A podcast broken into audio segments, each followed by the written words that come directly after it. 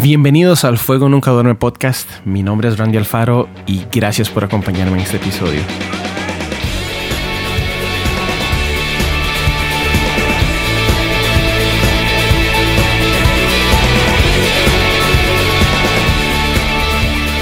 Un saludo a todos los que nos acompañan. Bienvenidos al episodio número 5 del Fuego Nunca Duerme podcast. Eh, grabé seis episodios antes de, de, este y fue pues un tiempo muy frustrante. No estaba muy convencido de lo que grababa y pues bueno, estamos dándole una vez más. Y algo me sucedió en esta pandemia, en este tiempo de cuarentena y de distanciamiento y todas las restricciones que están poniendo nuestros gobiernos. Y es que durante algunos días o meses me costaba mucho dormir. Era imposible casi eh, pasar una noche completa donde yo durmiera desde que me acosté hasta el otro día sin que mi sueño, sin que mis horas de descanso no se vieran interrumpidas.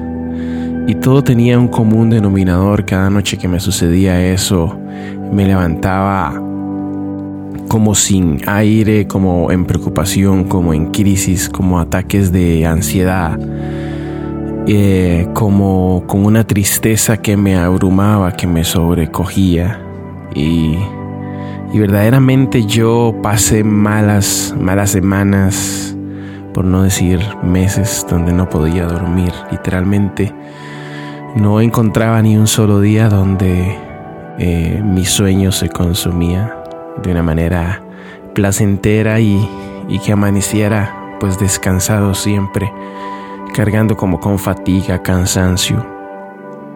Y con muchas cosas eh, que, que sentían como tal vez usted le ha pasado, tal vez usted esté viviendo lo que me sucedió, pero yo sentía verdaderamente como una como una capa de tinieblas que estaba cubriendo eh, mi vida estaba cubriendo inclusive toda la tierra con todo lo que está pasando.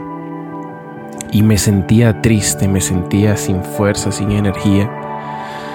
Y verdaderamente estaba metido como dentro de un ataque. Estaba sintiendo que estaba eh, siendo atacado eh, espiritualmente y, me estaba empujando, me estaba siendo, estaba siendo llevado al límite. Y yo creo que todos hemos que enfrentado en esta pandemia, en este tiempo, pues hemos tenido que enfrentarnos por A o por B con manejar la crisis, manejar la tristeza, manejar, eh, no sé, la frustración. ¿Y quién, quién quita eh, manejar depresiones, manejar tristezas profundas. Muchos, muchos hemos tenido que lidiar con familiares que pues murieron por causa del coronavirus. Muchos hemos tenido que toparnos con gente que perdieron sus trabajos, que cerraron sus negocios después de años de esfuerzo, después de años de creer por un momento de, oportunidad, eh, que les fuera bien después de, de, años de, de sudar la camiseta, como decimos acá, y tal vez dejar ir entre sus dedos un negocio familiar. Todos nos hemos visto envueltos en circunstancias de financieras, en circunstancias de del alma de tristeza, de congojas, de, de ver gente que parecían de un momento a otro que estaban bien y terminar empobrecidos, terminar eh, perdiendo un familiar, perdiendo un hijo, perdiendo una hija, perdiendo un padre perdiendo familiares y seres queridos y esta pandemia ha sido de verdad un momento de saber manejar crisis, saber manejar circunstancias, eh, sentimientos y emociones. Y pues cuando me estaba sucediendo todo esto, cuando yo dormía, pero no podía dormir, eh, yo fui llevado, me recordé la historia de, de, de Pablo, justamente Pablo, dice en, en Primera de Corintios 15, en Primera de Corintios 15, dice, dice Pablo, Pablo él describe cómo él se estaba sintiendo en ese momento y pude encontrar respuesta en este pasaje, pude encontrar respuesta en lo que él describía y, quiero darte este, este podcast, quiero darte este podcast como una respuesta de parte de Dios para tu vida. Dice Pablo en Primera de Corintios 15, 32, dice así, si como hombre batallé en Éfeso contra fieras. ¿Qué me aprovecha? Pablo está hablando sobre un tiempo que él vivió en Éfeso. Y ahorita vamos a estar viendo qué fue lo que Pablo vivió en Éfeso, que eh, no viene descrito acá en Corintios. Dice, si como hombre batallé en Éfeso contra fieras, ¿qué me aprovecha? Cuando yo veo a Pablo lo que sucedió en Éfeso, no lo veo a él eh, de una manera eh, natural peleando contra fieras, peleando contra animales salvajes, ¿verdad? Sino que Pablo lo que está diciendo acá es que él estuvo en una guerra espiritual, estuvo en un momento donde los hombres que estaban alrededor de él, las circunstancias que estaban alrededor de él, ya no se veían como una guerra espiritual normal, como una como un tiempo de frustración o un tiempo de, de combatir espiritualmente, sino que él habla que ya lo que estaba pasándole había como escalado a un nuevo nivel donde él dice que él en Éfeso batalló contra fieras. Entonces, como les, como les dije, no veo a Pablo luchando contra fieras naturales, contra fieras o animales eh, salvajes. Es un nivel, es, es una manera de explicar Pablo cómo él se sintió en ese momento. Parece que el tiempo que él vivió en Éfeso, que no está descrito en Corintios, fue tan fuerte que él dice, batallé contra fieras.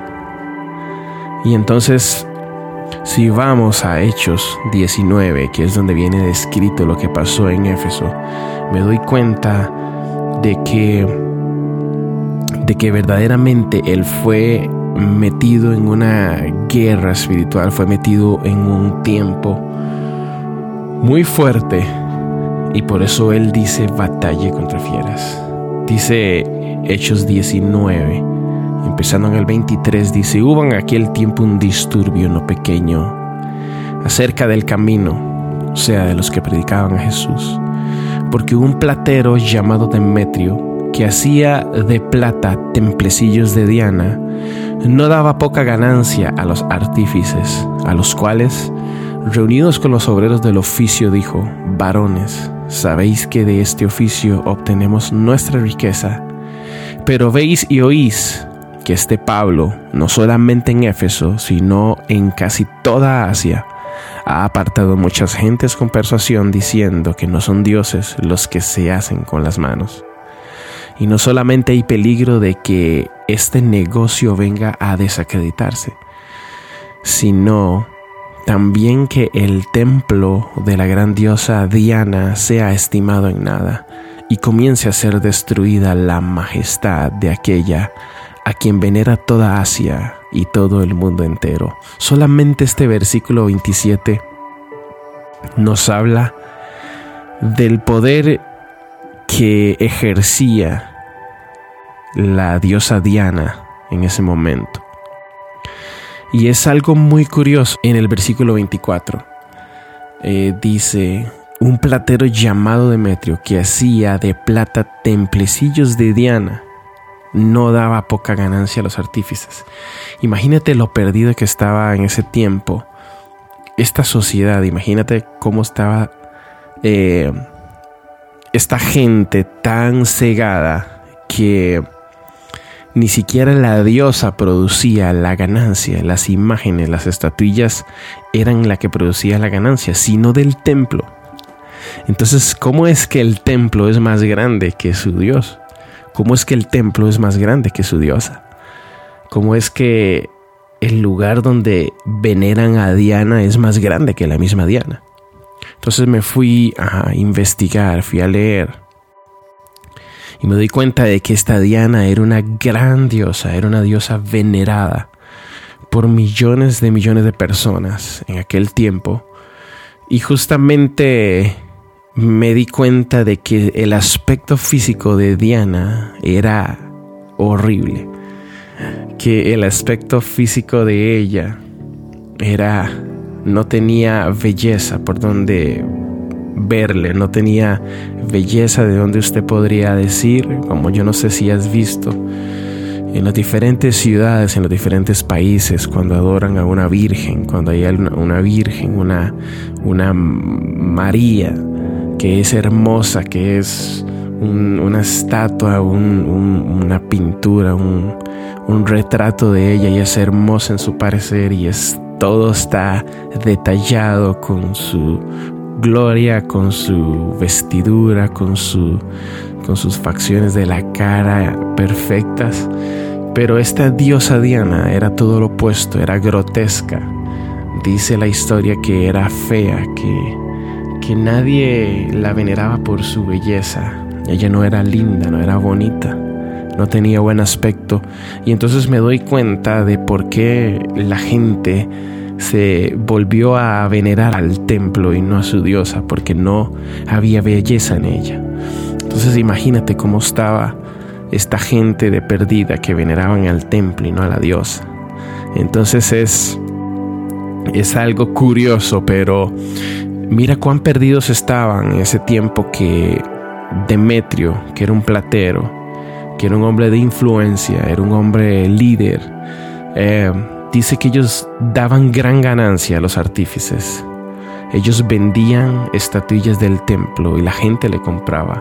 Me imagino que esto era un, era un lugar de peregrinaje, era un lugar turístico, era un lugar eh, altamente eh, económico donde podían traer o recibir ganancia de la gente que llegaba ahí a los templos y ellos vendían estatuillas pequeñas, templecillos miniatura de Diana y daban gran ganancia, pero ellos en un momento ven esas ganancias, ven todo ese trabajo que están haciendo, se, lo ven amenazado, porque hay un hombre que llegó ahí, un hombre con propósito, Pablo.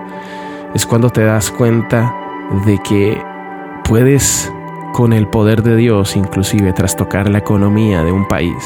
Imagínate lo que es que a través de que Pablo llegó a esa zona a predicar de Dios, ese, ese lugar, ese mismo negocio de templecillos que no daban poca ganancia se vio afectado. Esto es demasiado bueno. Es cuando caminas en propósito. Es cuando me doy cuenta de que Pablo entró a pelear contra fieras cuando caminó en el propósito en el cual Dios le había encomendado, en el cual Dios le había mandado. Pablo entra a este lugar, empieza a predicar. Y entonces ellos entran en ese pánico, en ese miedo, porque dicen, no solamente hay peligro de que este nuestro negocio venga a desacreditarse.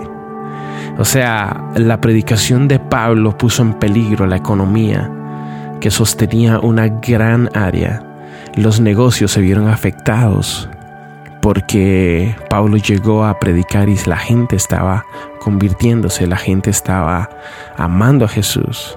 Y entonces dice, no solamente el negocio venga a desacreditarse, sino también el templo de la gran diosa Diana.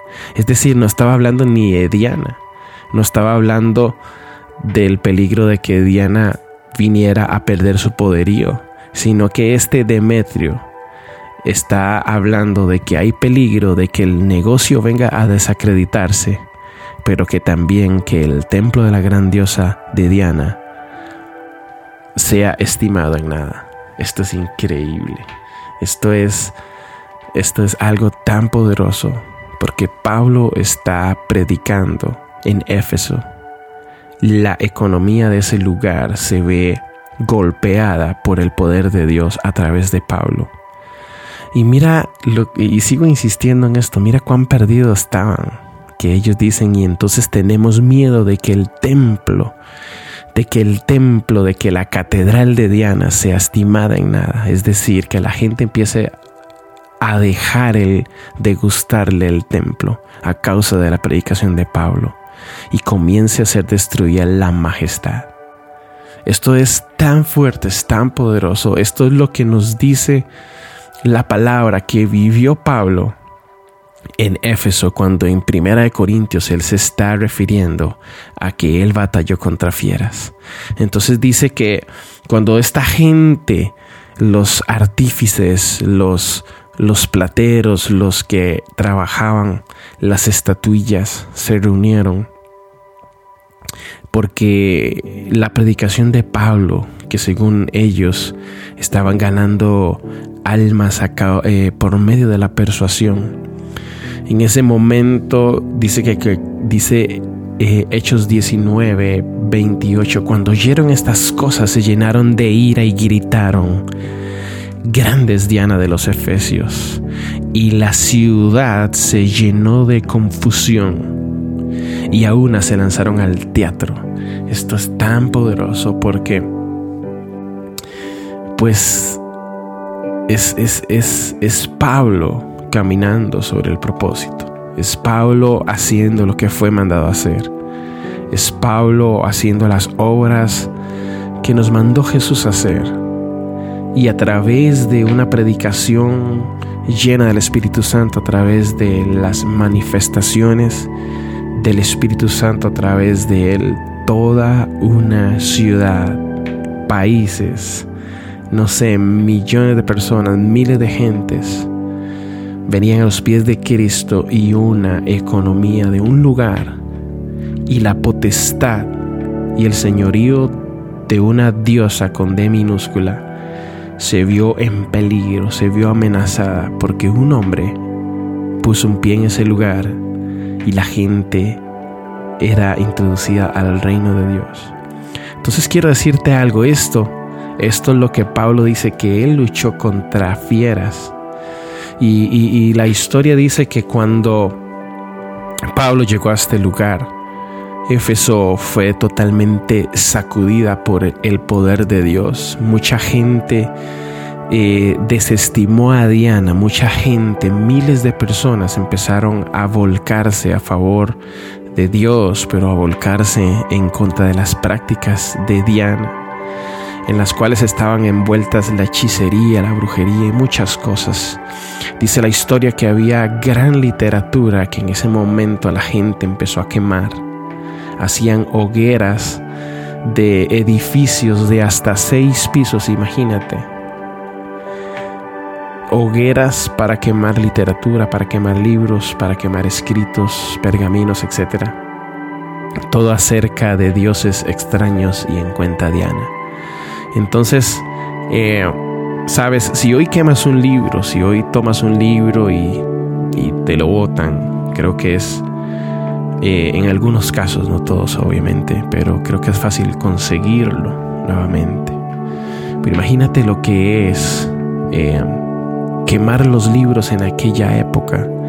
Se estima que alrededor de 10 millones de dólares en literatura fue quemada y destruida en ese tiempo. Entonces es, era imposible volver a recuperar algo para los tiempos en los que se vivía en ese momento, para los tiempos en los que estaba sucediendo todo esto, era imposible que alguien sacara de las cenizas un escrito y fuese reproducido. Totalmente lo opuesto ahora que podemos encontrar muchas cosas en línea, podemos mandarlas a comprar. Hay múltiples copias, etc. Y, y, y es totalmente otro tiempo, pero es increíble, es increíble. Y esto es lo que Pablo eh, eh, menciona la palabra luché contra fieras. A Pablo se le desató una gran persecución. A Pablo se le, se le levantó eh, la gente eh, que lo quería capturar, lo querían matar. Se hizo hasta un, vamos a decir, como un juicio público donde Pablo quería presentarse. Y más bien los amigos de Pablo lo sacaron y le dijeron que se fuera. Y entonces veo esto, veo esto. Eh, no sé si, te has topado en esta pandemia, en este tiempo, con situaciones difíciles, económicas, de salud, eh, situaciones donde has perdido tu fe, has luchado contra fieras, has luchado contra crisis, te has visto envuelto en, momentos de pánico, en momentos de malas noticias, en momentos de, de desesperación, has luchado contra la depresión, has luchado contra horas eh, de sueño que no has podido consumir, has luchado con que tu energía no es la misma, has luchado con que tú, tu casa, o familiares o amigos o parientes cercanos se quedaron sin trabajo. Muchos han luchado con la presión de no tener un trabajo, de que se acumularon las, los pagos de algún alquiler. ¿Cuántos pastores se han visto envueltos en tiempos de desesperación al no ver a una iglesia reunida? Vi la historia de un pastor 40 y cinco años pastoreando, eh, verse sumergido en una depresión después de 45 años de no poder abrir su iglesia. Lo único que hacía durante esos 45 años era pastorear, abrir su iglesia, alimentar a la gente en necesidad y verlo sumergido en una depresión, verlo inmerso en una crisis donde decía no sé qué hacer, no eh, estoy acostumbrado a no abrir mi iglesia y ahora me obligaron. Y sabes, todos hemos tenido que luchar contra algo.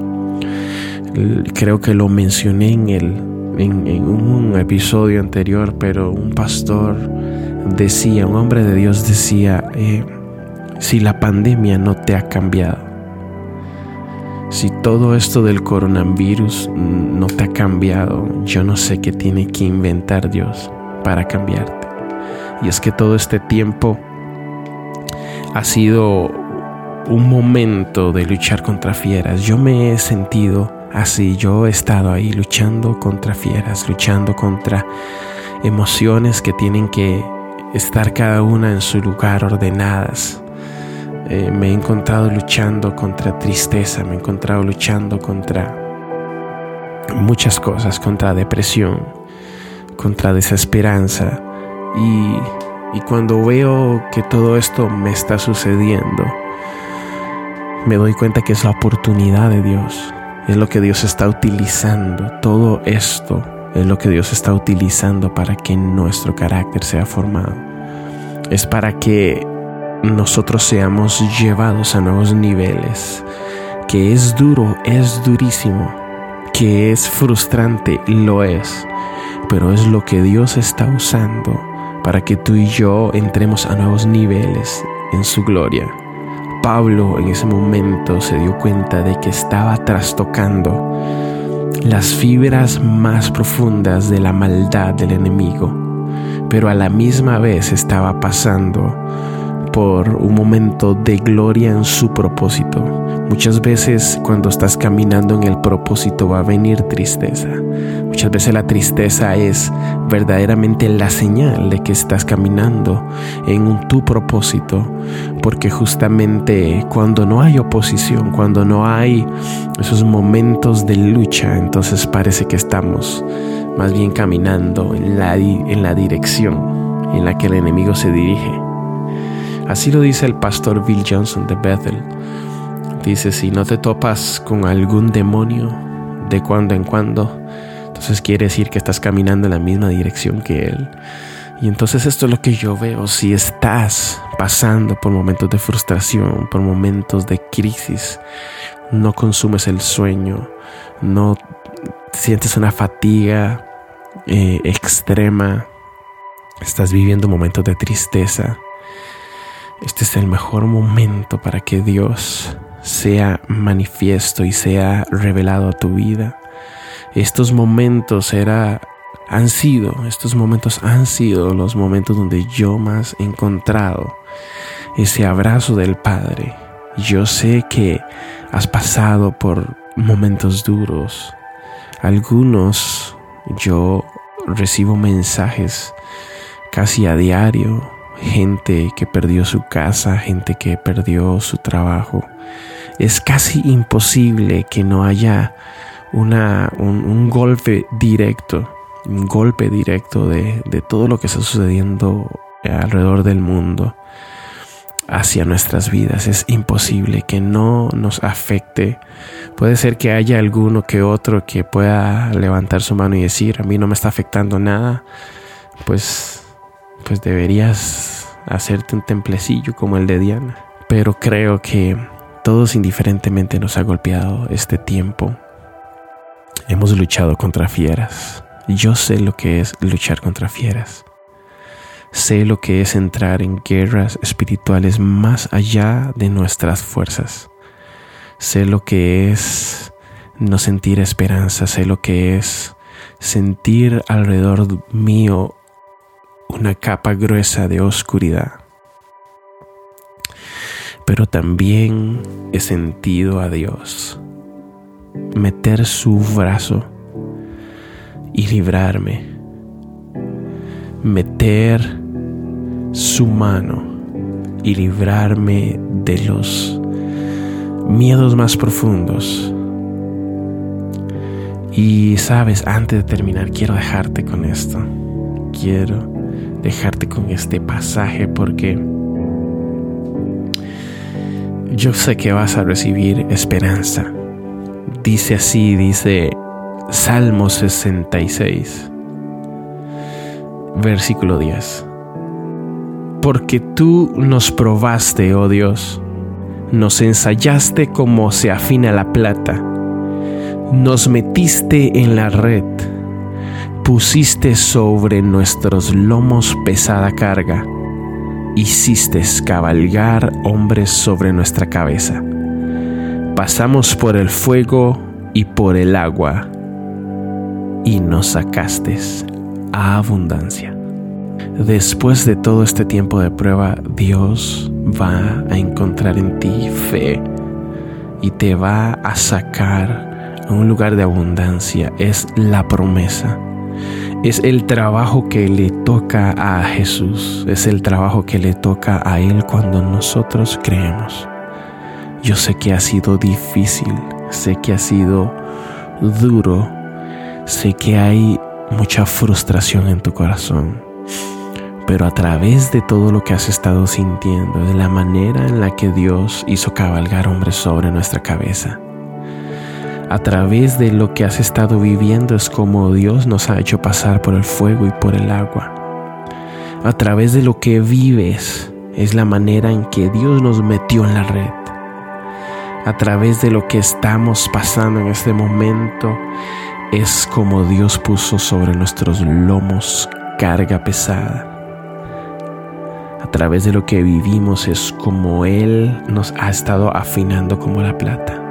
Pero hay una promesa, al final hay una coma donde todo lo anterior cambia de rumbo, donde todo lo anterior cambia de faceta. Y es, y nos sacaste a abundancia. Dios te bendiga.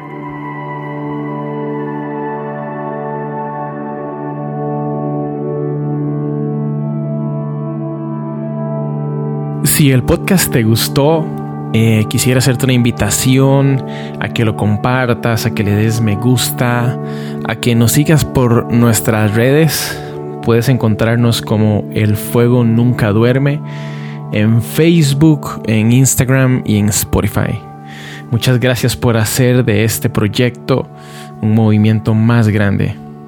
Bendiciones.